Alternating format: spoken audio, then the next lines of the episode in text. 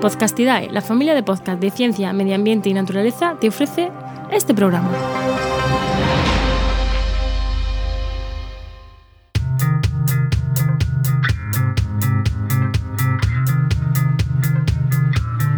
¿Qué pasa? Acabas de llegar a El Charco, un podcast de opinión sobre medio ambiente.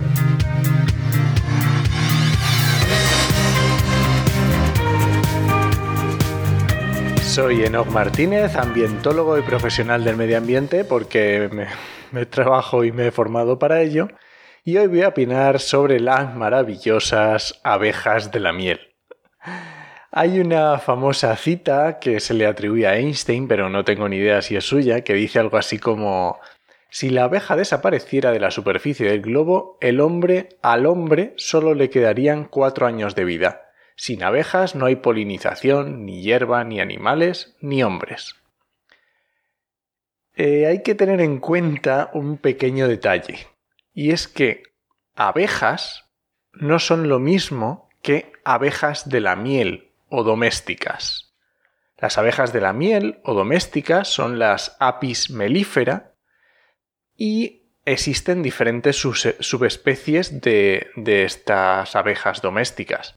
Tenemos las subespecies de africanas, las subespecies europeas y las de la transición entre Europa y Asia. De ahí es donde provienen esa, eh, esa especie de abejas domésticas, que es las que conocemos porque mm, producen la miel que nos comemos.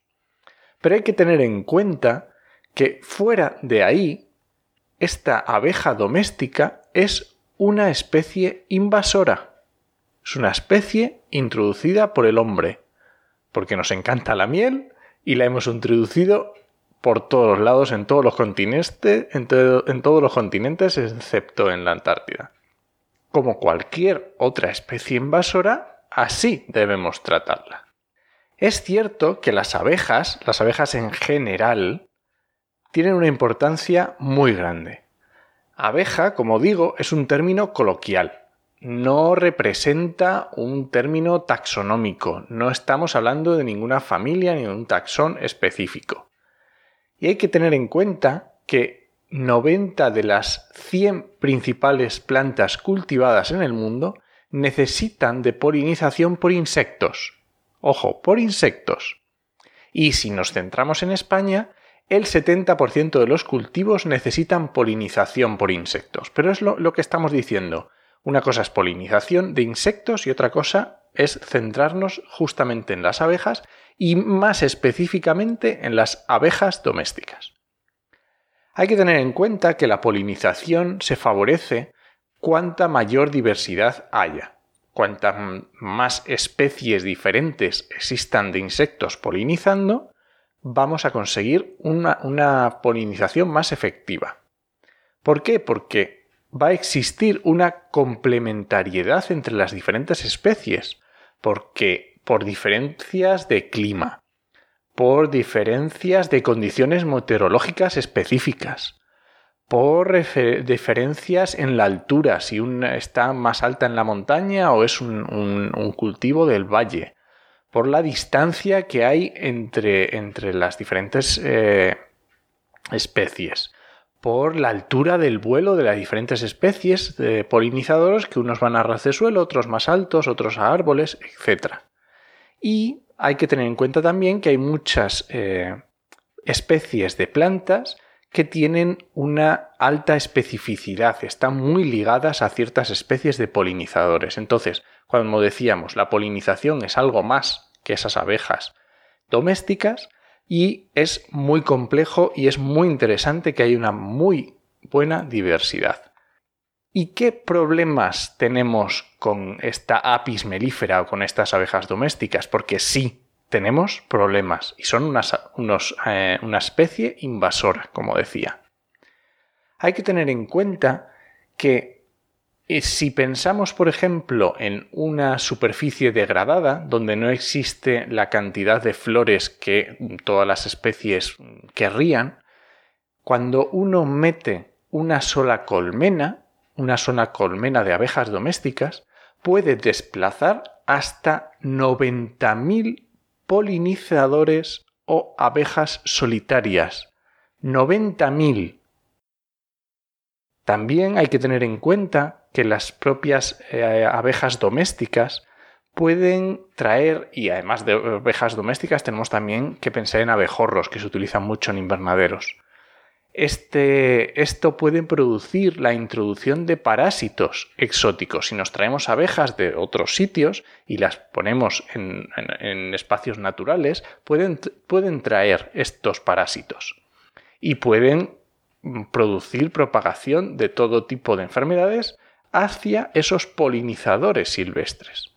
Y además, lo que decíamos antes, se puede producir una competencia por los recursos florales y estas especies eh, silvestres van a sufrir esta competencia y van a ser más vulnerables a las infecciones de estos parásitos. Como decía, estos factores de competencia floral pueden afectar incluso al crecimiento, la reproducción y la supervivencia de especies silvestres, no solo ya al tema de parásitos. También hay que tener en cuenta que se ha visto que las eh, abejas melíferas, las abejas de la miel, son un agente de selección que afecta a la evolución de las plantas en un lapso relativamente breve de tiempo. Así que hay que tener mucho cuidado cuando se introduce una colmena de abejas domésticas en un determinado territorio porque pueden producirse una serie de eventos que van a cambiar ese ecosistema. Es cierto que la introducción de la abeja doméstica puede beneficiar la polinización de las plantas silvestres, por supuesto, pero al ser los impactos en las especies silvestres de polinizadores prácticamente todos negativos, hay que ser muy cauteloso cuando introducimos colmenas en determinadas áreas naturales. Para que nos hagamos una idea, podemos ver las abejas, de abejas domésticas, como si fueran ovejas, como si fueran vacas. Nadie ve un rebaño de ovejas y piensa en un entorno que no esté antropizado, que no esté utilizado por el hombre. Pues así es como debemos ver cuando vemos una colmena. De hecho, en cuanto a normativa, se tratan muchos aspectos como si fueran ganado, en cuanto a tratamiento de enfermedades, en cuanto a veterinarios, en cuanto a permisos de traslado, etc. Tenemos que darnos, cuenta que solamente de la familia Apidae, la subfamilia Apinae, solamente esa, tenemos 3.500 especies que podríamos decir que son abejas en ese, en ese término amplio, aunque sea una burrada taxonómicamente esto. Así que pensemos en todos los efectos que se producen cuando el ser humano ha desarrollado esta apis melífera, esta abeja doméstica, y la ha expandido por todo el globo. Se producen unos efectos tremendos. Así que espero que esta reflexión, que este charco de hoy, valga para desterrar esa visión idílica de las abejas domésticas. Y nada, este ha sido el charco de esta semana. Recuerda que este podcast pertenece a la red de Podcastirae, que es la red de podcast de ciencia, medio ambiente y naturaleza.